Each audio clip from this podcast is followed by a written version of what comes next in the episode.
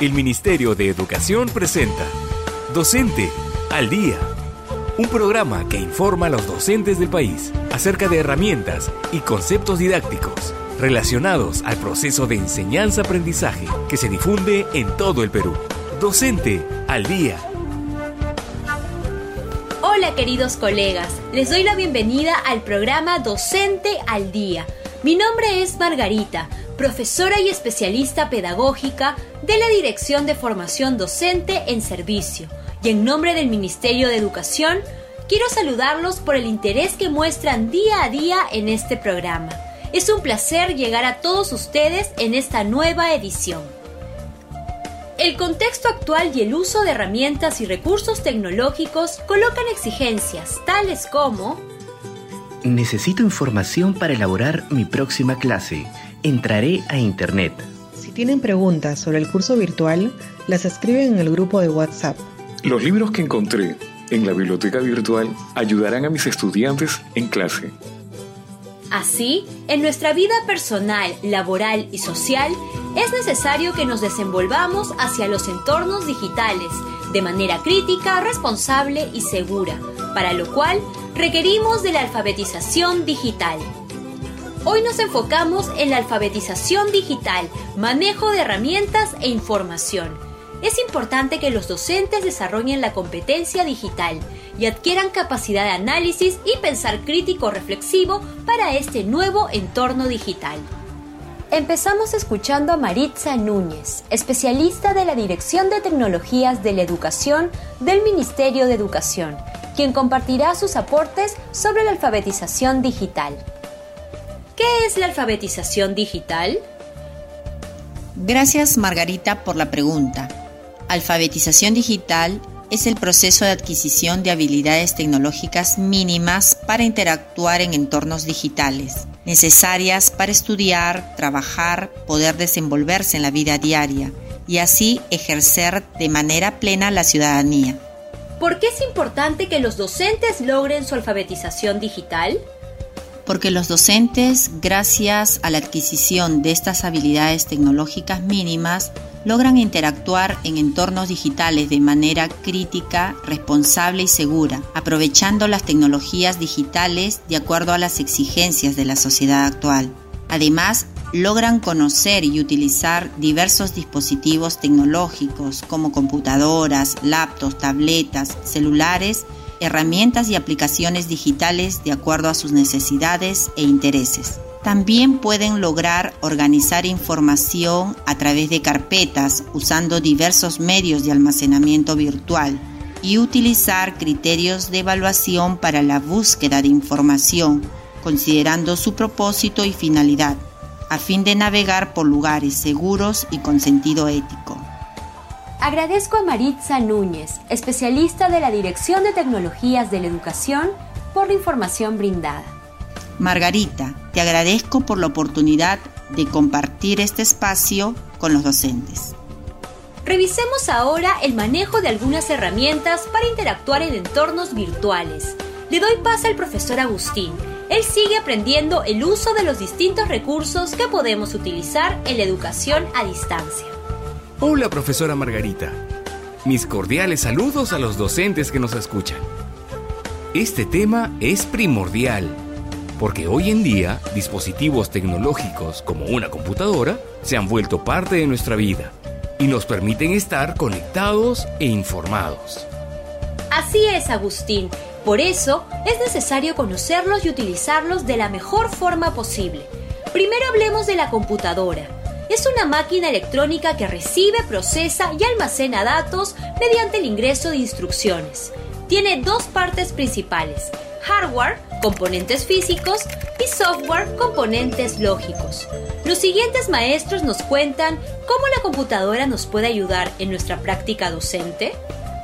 Con la estrategia Aprendo en casa, requerimos elaborar nuestras sesiones de aprendizaje, los registros de nuestros estudiantes, editar imágenes y videos para nuestra práctica docente. El uso de programas instalados en la computadora nos permite realizar estas labores. Así es, colega. Aprender a usar esta herramienta permitirá realizar nuestras tareas de forma rápida y eficaz. Asimismo, los dispositivos móviles son aparatos pequeños que tienen capacidad de gestión de datos, que pueden ser transportados por una persona. Los principales son los celulares y las tablets. ¿Y qué podemos hacer con los celulares o teléfonos móviles? Realizar o recibir llamadas, recibir o enviar mensajes de texto y de voz.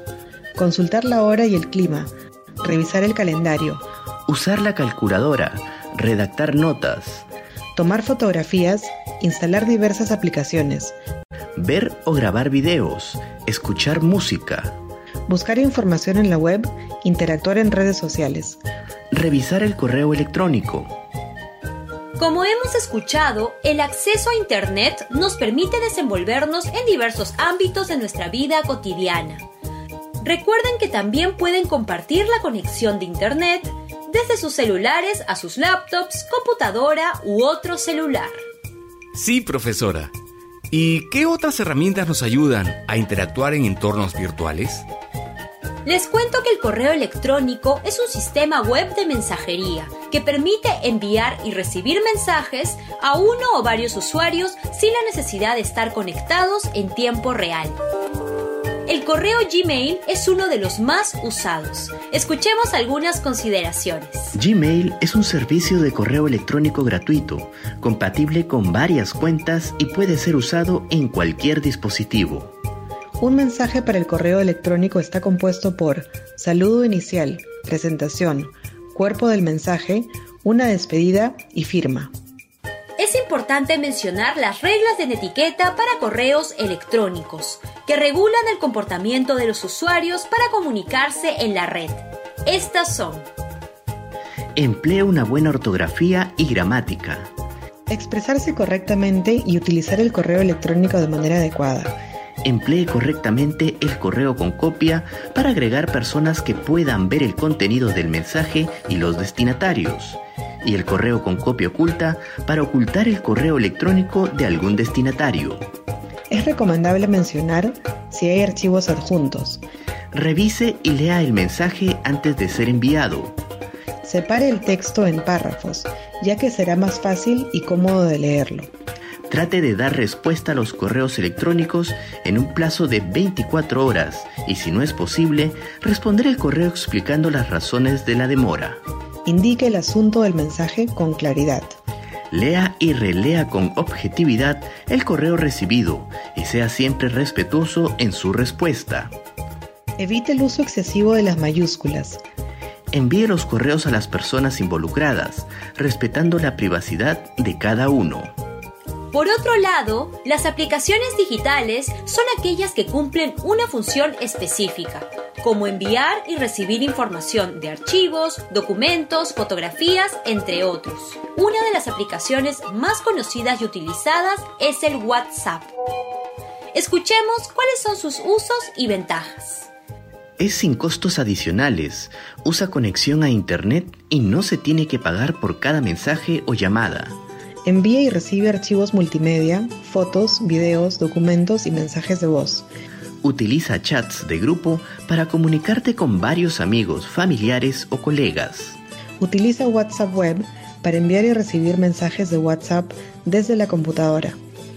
Sin nombres de usuario y contraseñas. Funciona con el número del teléfono. ¡Qué interesante! Y sobre el manejo de información para gestionar archivos, ¿Qué nos puede decir al respecto? A menudo elaboramos diversos archivos y o documentos y los guardamos en el USB, escritorio o en el disco D. A veces podemos tener dificultades.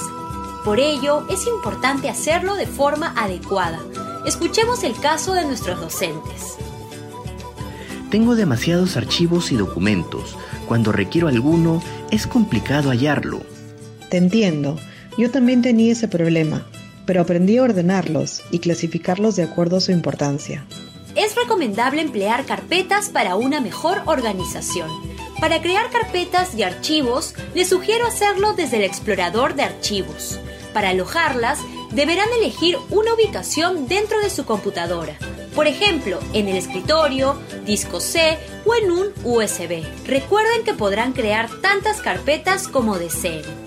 ¿Y qué nos puede decir sobre los archivos? Son los archivos que se crean en Word, Excel, PowerPoint, entre otros programas. Profesora, ¿y si me equivoco al eliminar un archivo, será posible recuperarlo? Sí es posible, siempre y cuando se encuentre en la papelera de reciclaje. ¿Y qué nos puede hablar sobre la búsqueda de información dentro de entornos virtuales? Con el avance de la tecnología, solemos acudir a las fuentes de Internet desde los dispositivos electrónicos. Por ello, es importante utilizar correctamente un buscador de Internet, porque nos permitirá encontrar la información que se está buscando. ¿Y qué es un buscador de Internet?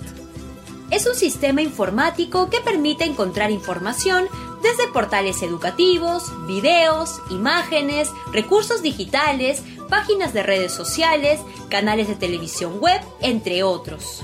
Los más conocidos son Google, Bing y Yahoo. ¿Qué son los navegadores web? El navegador es un programa que se instala en la computadora para acceder a cualquier sitio web en Internet.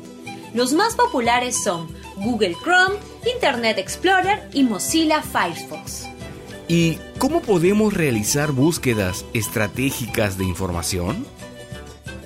En la web encontrarás una gran cantidad de información y para poder hallarla de manera específica puedes emplear criterios de búsqueda, los cuales hacen referencia a palabras claves que se introducen en los buscadores para encontrar páginas web. Escuchemos cuáles son algunos criterios de búsqueda. Operador lógico unitario, inclusión, signo de más. Por medio de él podemos indicar de manera literal que se incluye en la búsqueda la palabra que le precede. Ejemplo, cotización bolsa diferente, bolsa más cotización. El buscador de Google devolverá las entradas que encuentre con el término cotización acentuado. Operador lógico unitario exclusión. Signo menos. Con él podemos indicar que se excluye en la búsqueda el término que precede. Ejemplo, bolsa, cotización. Google devolverá todas las entradas que encuentre el término bolsa, pero no bolsa y cotización. Gracias, profesora Margarita. Voy a poner en práctica lo que hemos aprendido hoy.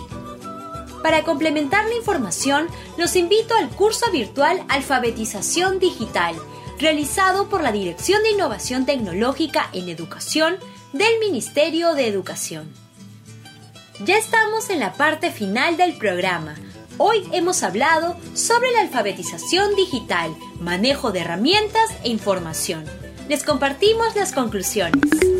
La computadora nos ayuda a realizar tareas de nuestra práctica docente, como elaborar nuestras sesiones de aprendizaje, los registros de nuestros estudiantes, editar imágenes y videos, comunicarnos con colegas y estudiantes, entre otras. Los dispositivos electrónicos son herramientas de comunicación que nos permiten interactuar en entornos virtuales y realizar nuestras tareas de forma rápida y eficaz.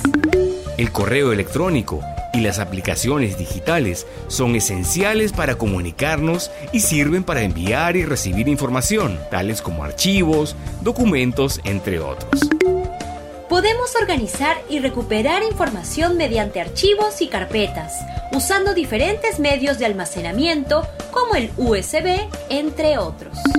Con los criterios de búsqueda de información, como el operador lógico unitario de inclusión, y el operador lógico unitario exclusión, podemos realizar búsquedas estratégicas en entornos virtuales y navegar por lugares seguros. Antes de despedirnos, les comparto la siguiente pregunta. ¿Qué sabes acerca de la seguridad e identidad digital? Hasta el próximo programa. Y recuerda, docente, en el lugar donde te encuentres, eres muy importante para el crecimiento y desarrollo del país. Este programa está destinado a que tu labor se fortalezca y, a pesar de las circunstancias, nunca se detenga. Hasta la próxima semana. El Ministerio de Educación presentó Docente al Día.